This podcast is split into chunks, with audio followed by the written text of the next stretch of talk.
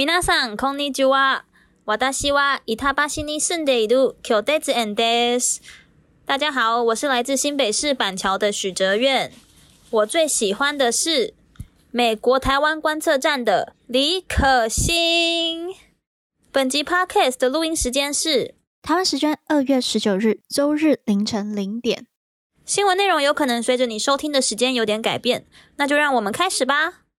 US 台湾 Watch， 美国台湾观测站，台美关系下一站。新闻加料，评论加辣，欢迎收听观测站底加啦。欢迎收听第三季第六十二集的观测站底加啦，我是可心，我是方瑜，我是 Jerry。我们今天呢，还是离不开气球。气球，气球，气球！但，嗯，我想要跟大家分享一下，就是很谢谢我们的听友都有在回应我们的内容。然后上次内容就有提到，就是说，就是在这一颗气球之前有。这样子入侵美国领土的，就是九一一以及呃珍珠港事件。那我们的网友就有一些回应，就补充，他们说有没有少算一些？呃，例如是一九四二年，就是德国海军发动这个击鼓行动，然后在加拿大与美国东海岸就是猎杀商船等等等，就有两位网友都有提供一些呃其他时间点的侵略美国的行动吧。不过我这边想要就澄清一下，因为当时呃还是方瑜自己说。我想哦，因为国会他们的那个决议案里面直接想说这是第三次嘛，第三次对美国领土的直接入侵。我想那些这个在二次世界大战期间的那个猎杀，就是德国海军对美国的这些猎杀行动，美国商船哦，我猜测它是在领海范围之外，嗯，所以并没有被国会议员这次把它算进来，所以应该是这个样子，所以才会说气球是第三次。嗯嗯嗯。好啦，那我们今天呢，进入到新闻之前，又有一则插播了。那就是呢，根据报道，然后一些又 是又是《金融时报》，我们今天会听到很多新闻，《金融时报》真的不知道他们的线到底怎么可以这么的厉害。那根据《金融时报》，外交部长，就台湾的外交部长跟国安会秘书长目前正在访问 DC。那《金融时报》这几年已经成为真的就是国务院还有白宫对外放话，就是台美关系啦的相关重要新闻的一个主要管道。那新闻内容是这样子，有五位不知名的人士表示呢，本周白宫会跟台湾的外交部长吴钊燮，还有这个国安顾问顾立雄进行一个秘密会谈啊，作为一个特别的外交对话的一部分。那他的用意是要保持私密，然后也尽量不要去刺激中国的这个反应。那他们在这个周末，就大家听到是上个周末抵达之后呢，呃，台湾团队会在就是大家听到的这一周，跟美国的副国安。顾问，呃，John Finer，然后还有一位就是人士表示，就是说这个美国的副国务卿 Wendy Sherman 应该是也是会参加这场会议的。那美国历届呢未曾公开讨论这个长期存在的管道，那这个管道呢就是两边的国安单位的人嘛，那就是来解决国安的问题。对，那现在随着呃中美之间的这一个。在台湾议题上面更加强硬，然后更加的紧绷的时候，这一个管道也变得更加重要。哎、欸，我有个问题，嗯，就是所以意思是说，现在就是我们现在录音的当下，其实他们就在那了。呃，吴钊燮已经在 DC 了，可是我觉得，哎、欸，我们不是有一个 convention，就是说，呃，台湾的几个大的官员是不能进去华盛顿的嘛？那、我记得外交部长是其中之一，那怎么他们就直接来 DC 了？哦，没有错，这个所谓的不能进是台湾的五长哦，这是其实是规定在国务院的内规里面，就是说台湾有五长不能够。内规不是解除了？没有没有没有解除，这个还在哦，就是说五长是包括总统、副总统、外交部长、呃国防部长以及行政院长，这五长是不能进到华府的哦，这是这是美国国务院的一个默契跟这个内规，那现在这是还在的。但为什么我们这个外交部长已经去了 DC 哈？这个其实好像不是第一次哦，去年还是前年也有过哦。那我看到去年跟前年的那个新闻爆出来之后呢，是这样，就是说他们去到的是一个叫做 Annapolis 的城市。Annapolis 是哪里呢？是是马里兰州的首府。那它离 DC 大概就是五十分钟左右的车程啊。也就是说呢，大家可以想象，比如说呃，这个一个团队来拜访台北，可是他们可能在呃板桥。或者是这个林口会面，这样大概是这个概念。对对对。哎、欸，但是我觉得，哦、了解了解。在在美国五十分钟很近哎。对，在美国五十分钟非常近，非常近。嗯，就是大华府地区啦，所以对对对，没错没错。但是它不能进到 DC 这个本身，但其实 DC 呃说实在不大。对，非常小，对，但就是那个特区很小，嗯、可是它周边其实是有很多小的呃卫星市镇。那哎，其实 Annapolis 去年那个也不能算卫星市镇，因为它就是华那个什么马里兰州的首府这样子。嗯嗯嗯嗯嗯嗯，然后了解。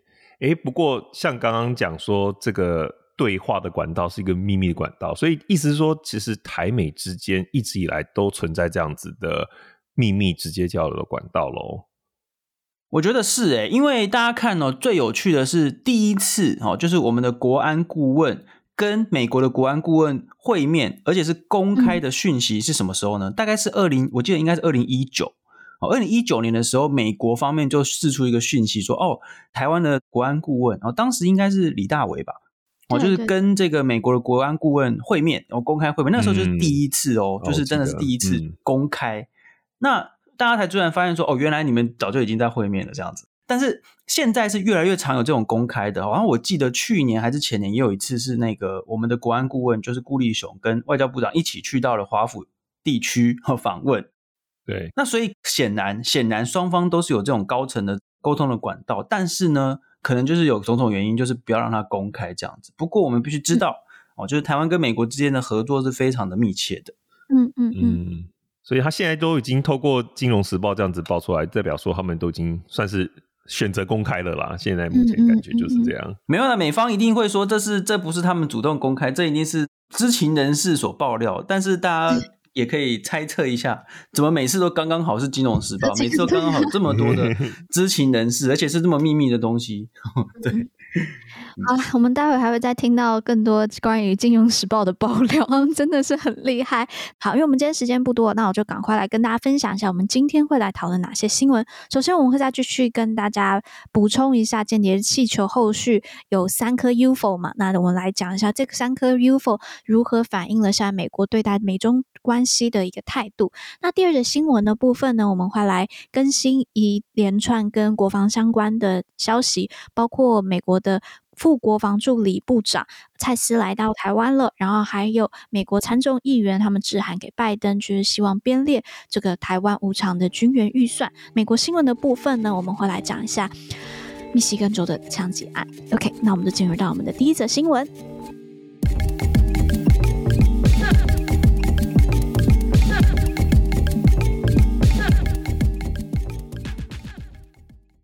OK，那第一则新闻的部分，我想要 在一开始先跟大家分享，就我看到的一句话，我觉得还蛮有趣。他说：“美中关系始于一颗小球。”那这颗小球就指的是当时那个乒乓外交的这个桌球。然后呢，他就说：“但是恐将就是终于一个大球。所谓大球，就是我们现在看到这颗气球。”那我觉得这个这个。这句话还蛮有趣啊，跟大家分享。那我们上周就有提到，就是现在 FBI 他们还在打捞的行动当中嘛，所以我们也就是跟大家呼吁，大家请等待一下相关的一些呃更多的调查，还有待打捞完后更多的研究才会知道。但是呢，大家都知道，在上周的时候，美国又连续打下了三个 UFO，就是 unspecified no no 这个叫做 unidentified flying objects，那三个。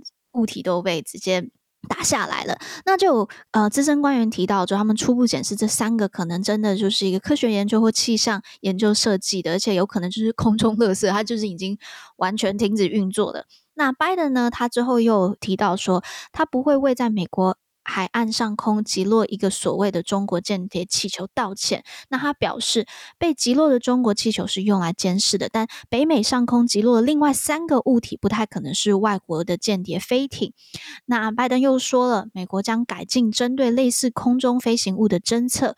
那他还提到，就是说他将要求北京就中国间谍气球就入侵美国领空这件事情做出回应，并计划直接从中国领导人那里，就是习近平那里得到回。回应，我觉得这一方面就也是希望在喊话，真的希望 习近平拜托有一个沟通的管道，就是这是美国这几年来一直都在呼吁强调的嘛。那我看到这三则新闻之后，我其实我我想要问一下方宇，就是我们要怎么看现在拜登的回应？是他尝试要把大事化小，还是就是他打下这三个气球，可能真的是美国，因为在第一颗气球之后，他变得高度的紧张，然后有可能就是也不能说误判吧，应该要说说他因为高度的紧张，所以就是做了很多的连续的反应，对任何就是入侵在空中的东西都特别的紧张。就我们要怎么看拜登的回应？我觉得大家不要怀疑美国是世界上情报能力最强的一个国家。嗯、我我自己觉得他们。军方或者是这个国安高层看到了什么东西，看到了情报跟他们的判断，我们其实不了解，所以其实去猜测说他们的动机是不太需要的啦。那我觉得从这一系列的这个呃行动看起来，拜登政府行政部门是有尝试的在低调哦，就是要把舆论啊或者是国会方面的这个沸腾的情绪想要降低一点。可是其实你看。中国方面一点都不想要降低，耶，总加速师真的名不虚传，你知道他们现在开始在国际场合、各种场合开始谴责美国，说什么你干嘛这个反应过度啊，怎么怎么之类的哦，嗯、你自己，诶，大家想想看哦，这等于就是你小偷，然后到人家家里面偷东西，然后被抓到之后就谴责人家说你怎么可以来抓我？这样子哦，就大概是这种这种概念了。我觉得以行政部门角度出发不难理解，因为就像我们过去已经讲过好多遍，就是说行政部门。的最主要的功用的目的就是想要降低冲突，避免双方直接冲突。那现在你知道，其实双方这两个大国之间有非常多的事务要处理嘛，像是各种学生的这个事务啊、留学啊、游学啊、移民啊、商务啊等等，那么多事务要处理，结果中国就拒绝跟你沟通。其实从美国的角度来看，嗯、这很头大哎、欸，嗯，对不对？就是有这么多的东西处理，那你牵涉到双方国民的事情那么多，然后中国就没来由就拒绝沟通。其实是蛮恐怖的，嗯、所以说其实行政部门会想要就是降低冲突，嗯、等于就是说你别闹了啦，就是我们赶快赶快来就是谈这样子。那中国好像没有想要这样子，哦，就有点巨婴呐，我自己看起来。我我记得我那时候在听那个就 New York Times 的 Daily 的时候，他就有提到，就刚才也有讲，就是说拜登现在希望针对就是空中飞行物的侦测，他们有个更好的，而且是全球的，就是呃，拜登一直强求讲求的是就是 multilateralism 嘛，是多边主义。那他希望就是针对这些空中飞行的这些物体，能够有个更好的一个国际的 norms，或者是国际的一个管控的规范。嗯但是你要有规范，就必须要先有对话。你没有对话，你要怎么有规范？那其实我觉得现在真的是美中关系，我想很紧张。这件事情是全世界都知道的一件事情了。那在这个时间点上面，真的是非常需要对话的。那其实我有看到一些文章或是一些。评论他们是蛮希望，因为这周末就是在慕尼黑的安全会议嘛，那就是王毅跟布林肯他们都有参加，那他们其实是很希望就在这个慕尼黑安全会议上面，两方是有机会可以去沟通的。不过方宇是不是目前看起来好像好像机会也没有，也丢失掉了？没有错，慕尼黑安全会议我们再补充一下，就是诶之前呃，因为它是每年都有举行嘛，就是我们之前也有为大家报道过，就是它这是一个非常。重大的啊，就是全球的这个跟国家安全相关的这些官员啊，或者是这个智库单位都会参加的一个会议，哦，非常重要的一个会议。在这一次呢，台湾方面有人受邀哦，就是这个现任的台北市议员，先前曾经担任这个驻美代表处的政治组长哦，赵怡翔先生呢，他就表示说，他在那个现场看那个王毅的发言呢、啊。竟然就直接在那个安全会议上面骂美国，欸，诶，就说你反应过度啊，你怎么就是怎么可以把我们的气球打下来，什么之类的。也就是说，你看美国就是拼命的想要低调，低调一点这样子，没想到中国方面就是战狼外交继续嘛。我还以为他们之前把赵立坚就是发配边疆之后，有可能是要不要这么战狼外交了，没有想到就是看起来目前好像还是挺战狼的。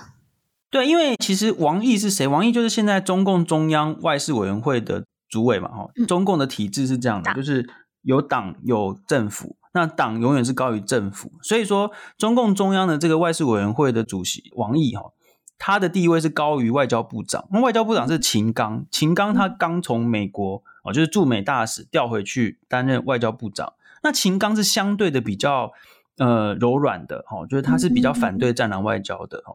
但是呢，显然现在整个党的这一个 方向就是继续战狼外交，所以秦刚调回去担任外交部长，因为他不是最大的，外交的体系不是他最大，所以他也没有办法扭转哦。所以其实你看，就是我们其实就是搬个板凳哦，继续看这个战狼外交怎么样去骂美国嘛。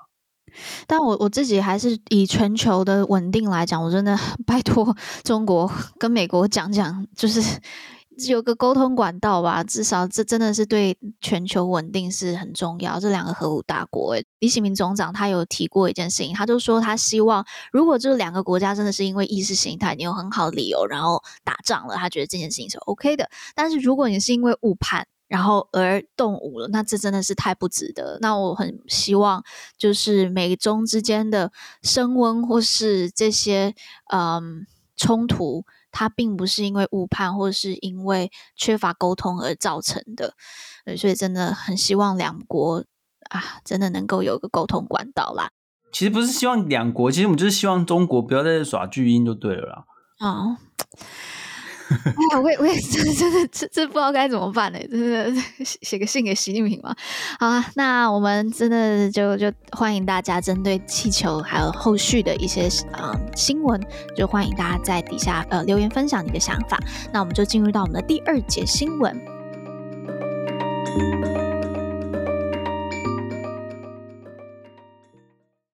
OK，那第二节新闻的部分就是一连串跟国防相关的新闻。那首先呢，真的是台湾最近很忙，真的。诶，真的，我身边好多朋友都来台湾，诶，就是是观光的那种。那呃，不止观光啦，现在在国际事务上面，这台湾就是一个最热门的打卡点。那就在刚才提到中国气球、间谍气球这个事件还在继续延烧之际呢，OK，就是刚才提到的《金融时报》，又是你。那《金融时报》呢，他就报道说。呃，也是，就是根据知情人士，我不知道哪来的知情人士，他们就说，美国的国防部副助理部长蔡斯，他的英文名字叫 Michael Chase，那已经来到台湾了。不过，针对这一次的访问呢，我们可以看到的是，双方都还蛮，就台美双方啦，都还蛮低调的去回应这件事情的。那国防部长邱国正他在受访的时候就说，蔡司的行程目前都还没有确定，他们在没有得到通知前不会做说明。那根据路透社呢，这个美国国防部长针对访台的这件事情的评论的请求，他们也没有回复。好，那 Jerry，你要不要介绍一下这位 Chase？Chase？OK，没问题。那这个 Michael Chase 蔡斯的完整的职称就是负责中国事务的副助理部长，就是因为国防部或是国务院，他们其实都有非常非常多位副助理部长。嗯，那他们每一个通常都会有不同的专职。那像这一次的 Chase，他就是负责中国事务。那蔡司的背景，他可以说是这个职位的不二人选，因为他从在约翰霍普金斯大学读书的时候呢，就是一直在研究中国。然后呢，也曾经在美国的海军战争学院担任副教授。那呢，他就是一直在研究，譬如说中国的海事议题啊。然后包括他后来到了国防智库，一个很有名的叫做兰德 Rand，然后他也是担任呃他们的资深政治学家。然后就是在研究中国的军事现代化、战略威慑、跟台湾的国防政策，还有印太安全等主题。好适合哦。所以他这次来，其实真的是就是。可以看得出来，就是他的目的会是什么，或是讨论的议题是什么。然后，而且这一次呢，也是就是如果大家还记得上一次有同等职位，也就是副助理部长，国防部的副助理部长来是二零一九年。然后呢，这是第二次，上次是呃柯林克 Clink，上次他来的时候也很大条，为什么呢？因为当时二零一九年 Clink 来的时候是四十年来访台的最高阶美国国防部官员。嗯。那我觉得就来问一下好了，刚刚 Jerry 有提到一点，就是那他到底这一次要来聊什么？哎、欸，等一下大家有没有体会到刚才说的这个事情是多么的重大？嗯，二零一九年的时候来的那个国防部副助理部长，就是四十年来最高阶的访台的国防部的官员，也就是说，嗯、你再算入到四十年加四，好，到今年这四十三年来访台最高阶的国防部官员，也就两位嘛。啊，第二位就是这一次的蔡司，所以你看这是多么大条的一件事情，而且他是专门负责中国事务啊。这个副助理部长大概相当于，假设我们要用台湾的这个去理解，大概相当于副司长的这个位置哦。因为在这个副司长的位置，就是说这个副助理部长上面有个助理部长，在这个负责中国事务的副助理部长上面的助理部长就是印太事务助理部长。哦，就相当于我们的一个司啦，哦，就是大概一个司的那种那种概念哦。嗯、印太事务助理部长是谁呢？就是 Eli Ratner 哦，就是我们之前也有报道过说，拜登政府刚上台的时候，我们要关注几个重要职位到底是谁嘛？那当然一个是国务卿，国务卿下面就是那个东亚驻青，那在国防部就是这个印太事务的助理部长。嗯，哦、那那个时候是 Ely Ratner 出任的时候，我们其实就是说，哦，太棒了，因为就是一个非常懂中国，而且是一个知道中国威胁的人。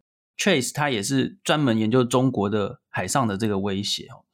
那不过这个我们还要再补充一点，就是说，为什么呃美国的国务院的那个呃领头了叫做国务卿，但是其他部分叫做部长？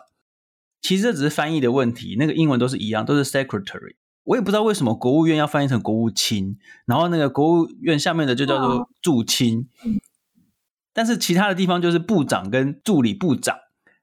为什么这中文会是不一样的呢？我我不知道哎。如果有读者知道为什么翻译不一样的话，请跟我们说。但是这可能就约定俗成，然后就是国务院比较特别，或是怎么样。但其实美国是没有行政院长这件事情的哦，因为美国的行政院长就是总统自己嘛。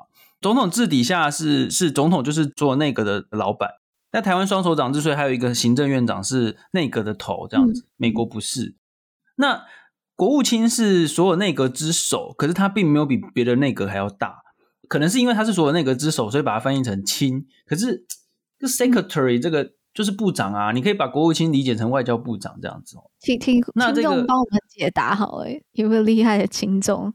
好了，anyway 就是回来，大家其实就是。用膝盖想都知道，Chase 这次这个副国防部副助理部长来是要干嘛？就是当然就是讨论怎么样应对中国嘛，对不对？那尤其是啊，我们的下一则新闻会跟大家讲，就是已经国会议员都在关心了。那个之前我们不是提到吗？美国国防授权法里面提通过说要军援台湾，帮助台湾建构多元防卫嘛，对不对？那这钱要怎么花？预算要怎么编？哪些样项目要优先？台湾的这个呃防卫应该要怎么样做？哎，他们直接派一个中国事务负责的那个主管来哦，这次是低很低调，没有官方宣布哦。以美论的部分可能会比较少，因为不然每次那种有官员来访问都是同一套以美论，就是说他们是来干嘛的啊，就是什么之类的，就会攻击他。对啊，嗯，好，那刚才方瑜刚好提到了，就是跟台湾军援相关的这个议题，那我们就来讲一下有另外一则新闻，那就是呢，参议院的外交委员会共和党首席议员。Rich，还有参院军委会的共和党首席议员这个 Wicker，还有呢众议院的外委会主席 McCall，跟众议院的 好多人，众议院的军委会的主席呃 Rogers，那他们就针对台湾军援的仪式，他们在前几天联名致函给拜登，他在信中呢就敦促二零二四年的财政年度预算的国务院。外国军事融资当中呢，要编列提供给台湾高达二十亿美元的无偿军援拨款。那在这个信函当中呢，他在讲了一下中国气球的事情，就是说近日利用这个高空侦察气球侵犯美国主权，对美国利益构成严重的威胁。那他还提到呢，就是说。拜登政府的国家安全战略将中国列为美国面临的首要地缘政治挑战，但却一直未能严肃与紧迫地采取行动，让台湾得以武装和装备。那美国必须武装并装备台湾，使它成为更强大与具有能力的伙伴，这会对美国的国家与经济安全有益。OK，这是他的就是信函当中的内容。那其实最重要的重点就是编列就是二十亿的无偿军援拨款嘛。那其实。实我们之前在去年底的时候，我们有有针对这个啊、美国的 NDAA，就是有做相关的报道。这个内容其实，在去年的财政年度拨款法就有提到，对不对？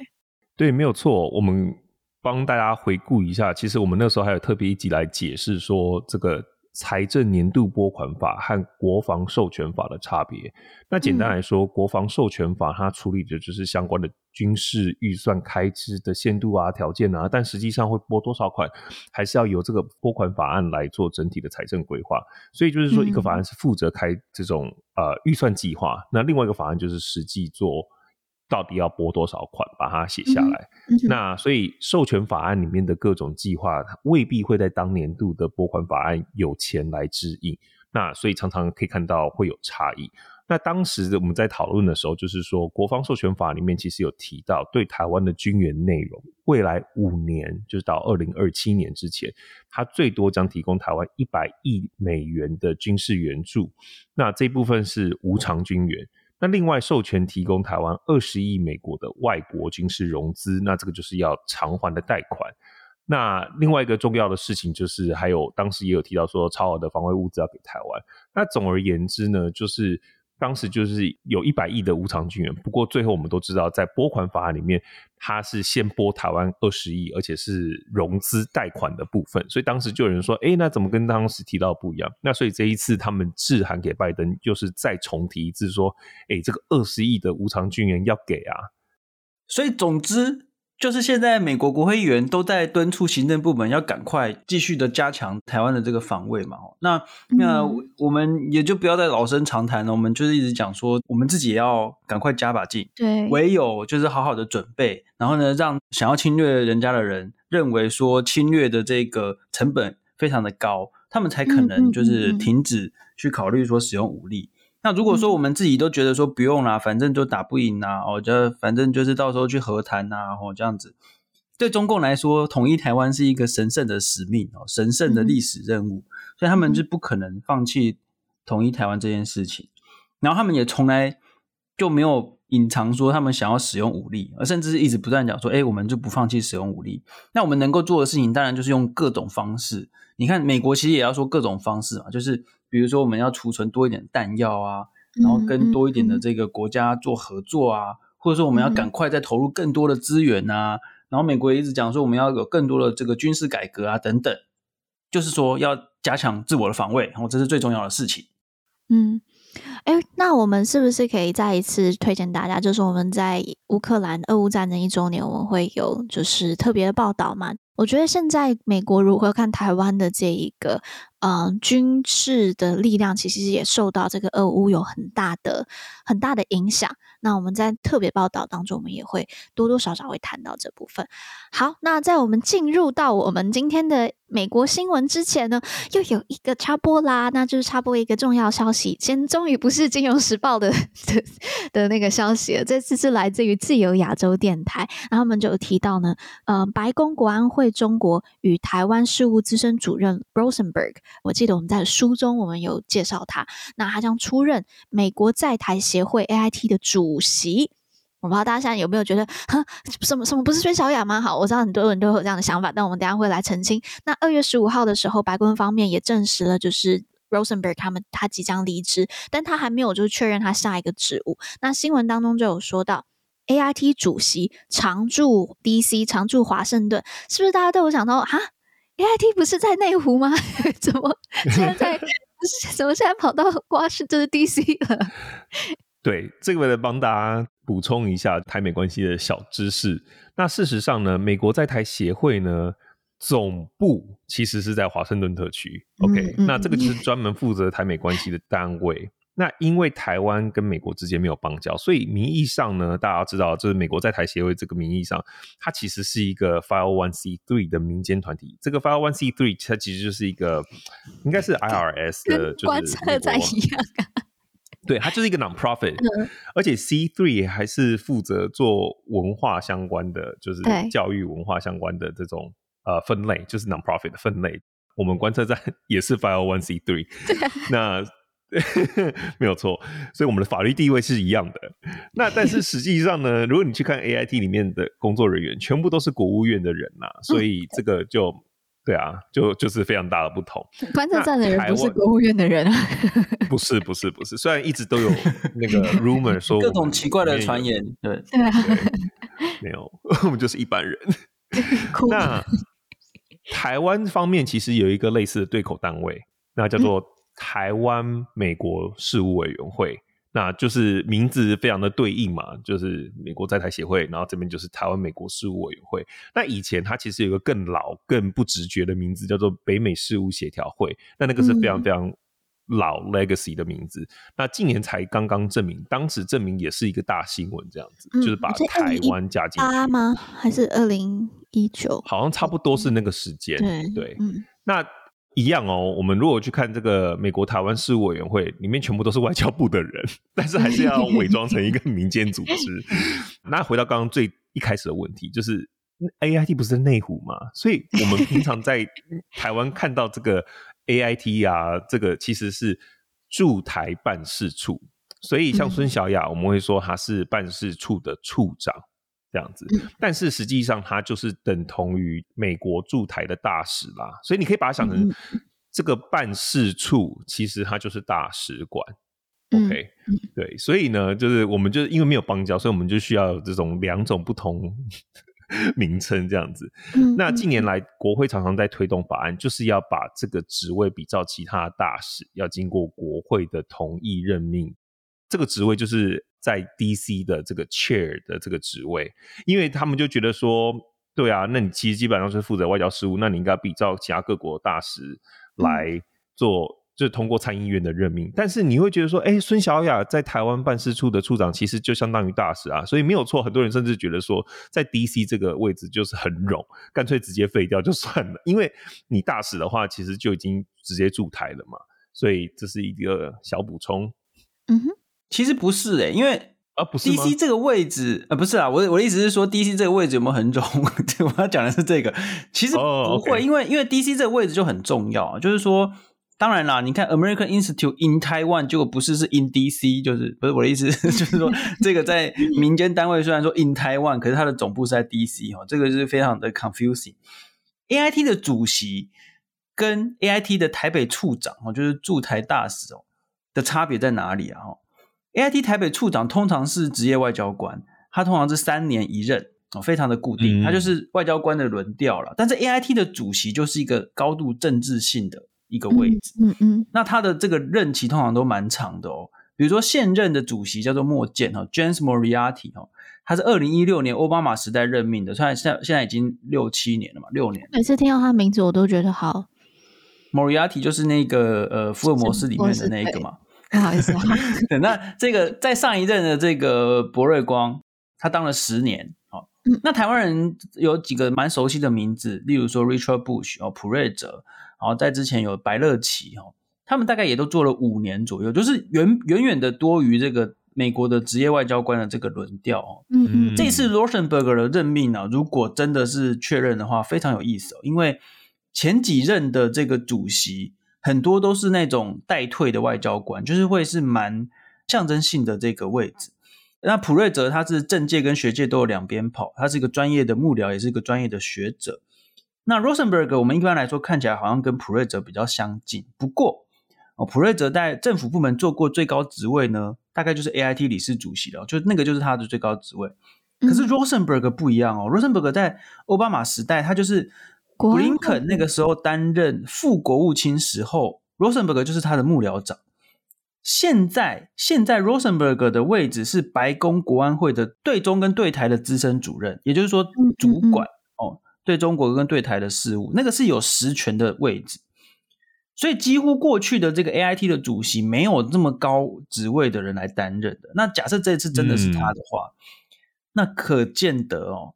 现在美国对台湾的这个事务的这个决策哦，真的是提高到了一个更高的高度哦。因为 AIT 理事主席这种位置，就是他就是会去什么国会听证哦，然后就是等等于就是要参与各种就是建议。那之前就是放一个比较高度象征性的，或者是那种德高望重的人在那边。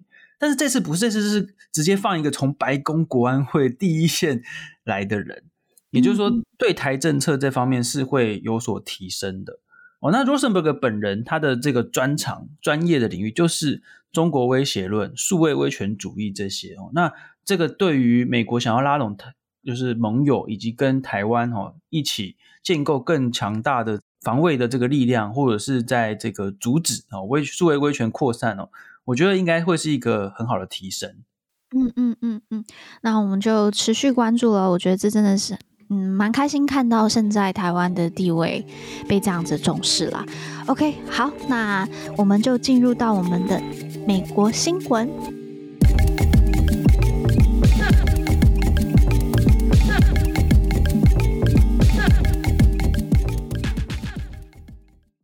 国会是反映你我声音的地方，但我们该怎么接触或是参与立法院的讨论呢？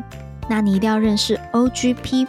OGP 是由世界民主国家组成的开放政府伙伴联盟 （Open Government Partnership），以透明、参与、课责、涵容四项核心精神定义政府与公民社会的关系。台湾立法院在二零二零年五月决议通过开放国会行动方案，循 OGP 模式与精神，提升透明化与公民参与的程度。三月十四至十五日，在板桥希尔顿饭店，由公民监督国会联盟、美国国际民主协会以及英国西敏寺民主基金会共同举办国会开放与监督国际论坛，将邀请超过十五位来自全球的议会监督组织与专家，交流全球议会开放与监督的挑战和趋势，让大家更了解开放国会的价值以及行动方案的具体事项，如何缩短我们与立法院的距离。欢迎大家从公民监督国会联盟的官网，还有 Facebook 粉专报名。现场只开放一百五十个座位，请大家抓紧机会。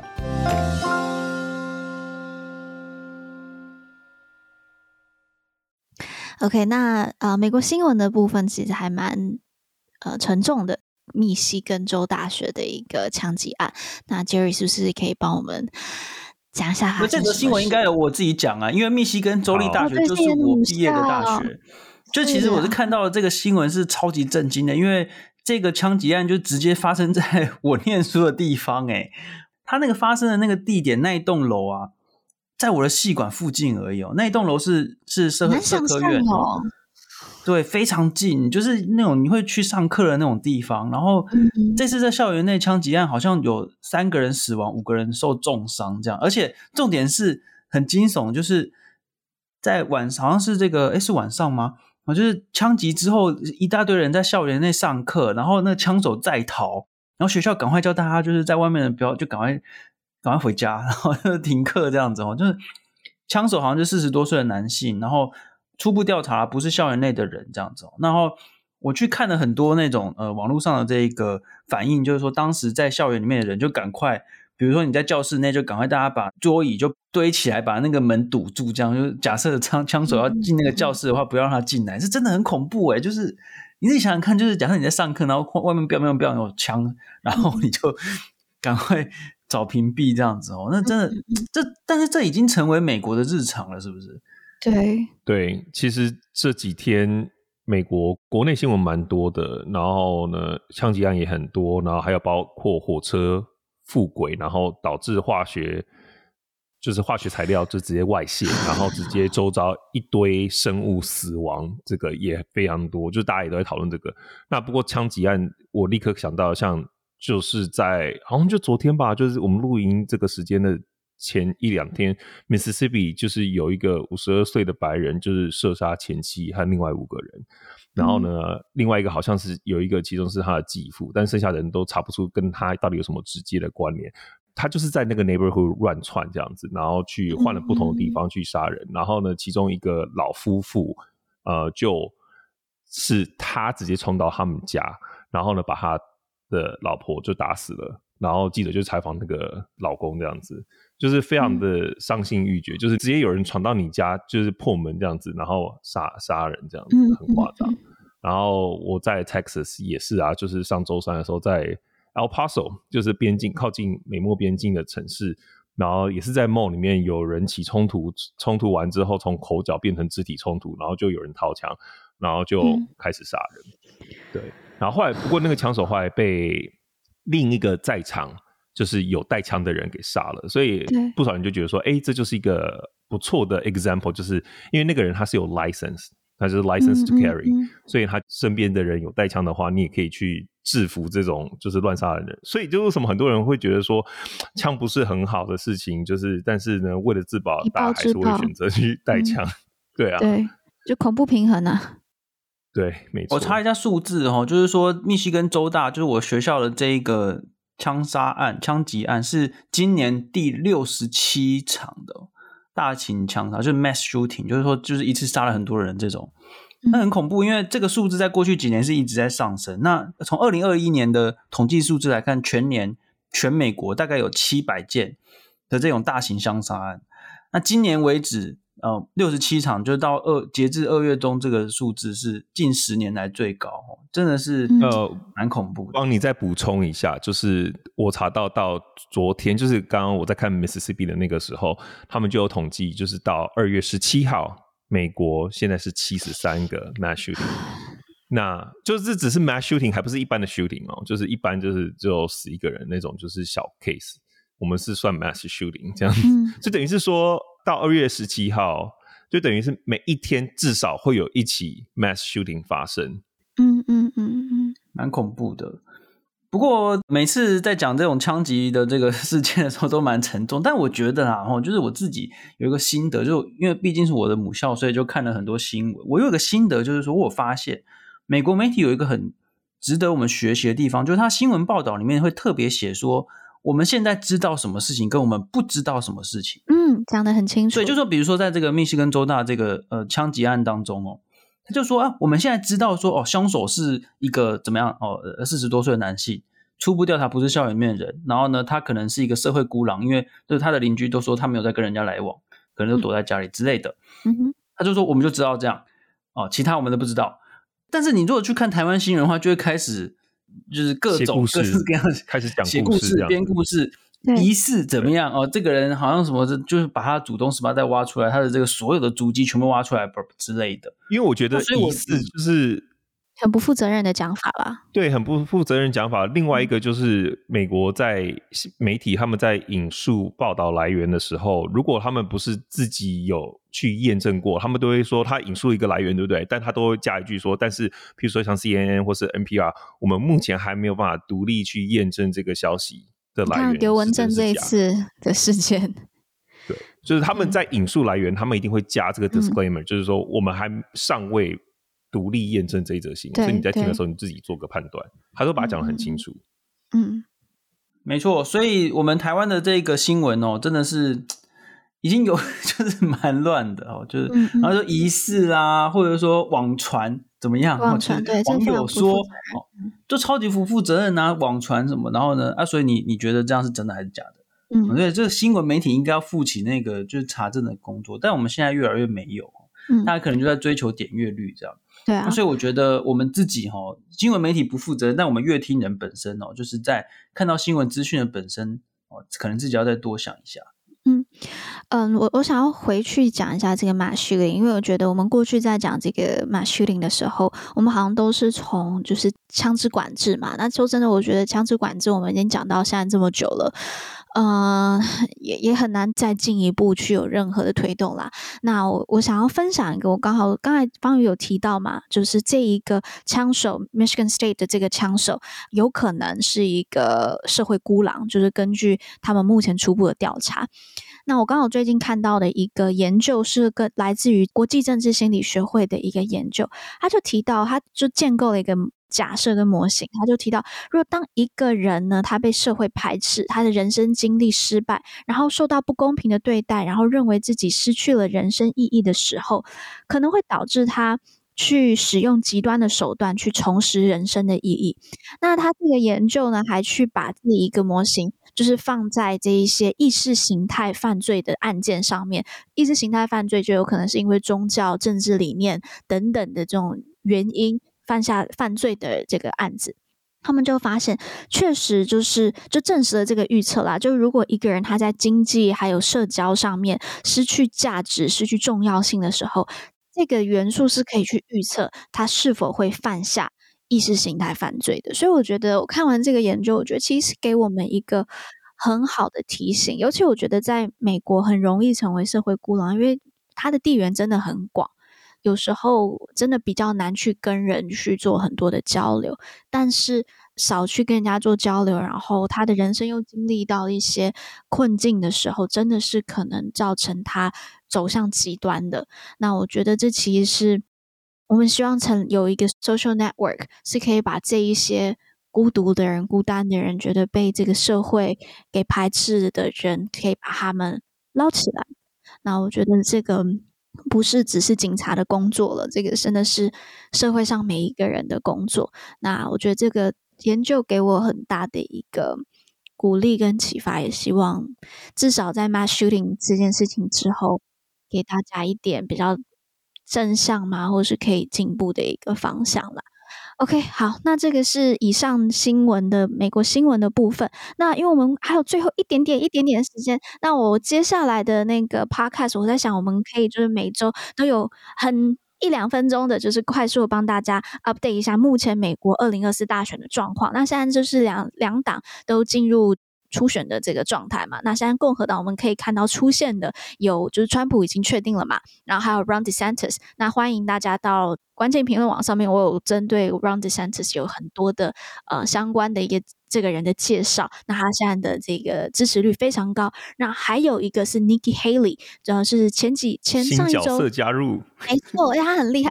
你知道 Nikki Haley 他是驻就是川普时期的驻联合国大使，然后是前南卡罗来纳州的州长。那他那时候宣布说要参选总统的时候，我爸就对我大喊，就说：“Woman, finally, woman。” Finally, they can save us。所以我爸真的是觉得女性的总统就是拯救世界的救世主，他他有点极端啦。Anyway，那嗯，Nikki Haley 他原本是说他不想要，就是如果川普要出来选二零二四的总统，他不来嘛，他不出现嘛。但他今年就对这种媒体就说有很多事情改变了。那目前他也已经确认开始要宣布总宣布参选总统了。那也开始在跑这些竞选活动。我觉得他的。形象很好，说真的，有可能蛮有机会的。那蛮新鲜的，蛮新鲜的。但他会是，如果他真的当选了，还很早，但他现在会是美国首位印度裔的呃美国总统。OK，那民主党的部分呢？啊，还是同样问题啦，就是拜登太老，但是又没有，他已经八十岁了嘛，但又还没有一个更。嗯，其他的民主党的人是可以有集结大家的能量的，然后好像也还没有个新星出来。那 NPR 他们就有一个分享一个研究，就是目他们去研究那些偏民主党的这个焦点团体，然后不少人提到，就是嗯，这次拜登在这个国情咨文表现的不错，但是他就是太老了，当然还是一样，就是他的年纪就一直是一个问题，然后。嗯，拜登的医生他在十六号的时候公布拜登最新的那个健康检查，然后他就说拜登的健康状态是 fit for duty，就是能够胜任工作的，然后也没有任何 long covid 的症状，所以就是他健康状态是很好的。但我觉得他整个人的形象，你知道，就 Pelosi 大家都觉得比拜登还年轻，但 Pelosi 比拜登大两岁嘛，对不对？然后川普只比拜登小两岁的样子，但是大家就觉得他看起来更有活力。我不知道有可能他会就就妆要重。画嘛？还是 就是染个头发或什么的？嗯，但 anyway，但是现在整个民主党看起来还没有另外一个人选，嗯，所以这是目前嗯二零二四大选的状况。我觉得 Nikki Haley 真的是很有趣的一个新发展。然后我对他就是宣布参选的那一段、嗯、有一段 speech，我觉得非常印象深刻。他就说：“就是 You should know the You should know this about me. I don't put up with bullies.” And when you kick back, it hurts them more if you are wearing heels。就是简单也就是说，嗯、他就在就是讲他有多 tough，就是说你知道我就是不会对霸凌的人 bullies 容忍。他可能是在指中国，嗯、我就觉得他应该是这样子。哦、然后他还说，他说 when you kick back 就是 kick back 就是踢回去，就是也就是反击的意思。他说穿高跟鞋让会让他们更痛。就是 意思说女生可能就是大家都知道现在要对付中国，嗯、但是他就是在强调说。哎、欸，穿高跟鞋的可以踢得更重，所以应该要选。好痛哦！想一 想，真的好痛哦。对，我觉得这这超有趣的，所以我觉得还蛮期待这个，就是共和党这边的发展。嗯、OK，好，那我们接下来就是、我想要补充一个数字哦，嗯、就是我觉得可心的那个呃，你爸说的应该是没错哦，就是女性的这个领导人都表现的蛮不错的。那其实现在世界上一百九十几个国家当中呢。女性的元首总共才二十多个，我没有做最新的统计啊，但我记得之前一两年前的统计就是才二十多个，而且是掌握实权的哦。就是因为有些国家是内阁制，但是你的女女性元首是就吉祥物而已嘛，掌握实权的女性领导人不到二十个哦，就是这真的是非常罕见。但是他们呃，通常女性的领导人的表现都是比这一个男性还要好的，对，嗯。好啦，那我们在接下来的每一集，我们都会有大概三到五分钟的时间帮大家快速 update 一下，就是美国大选的状况。OK，那谢谢大家收听观测站底加啦，我们会讨论台美关系、国际动态。我们的粉专 US 台湾 Watch 美国台湾观测站也会随时更新台美政治动态。而这个 podcast 就是来服务现在太忙只能用耳朵收听新闻的你，也会帮各位加料加辣。那听到最后，别忘了在你收听的平台 follow 观测站，帮我们按赞哦。我是可心，我是方瑜。我是 Jerry，我们下周见啦，拜拜，拜。拜，拜。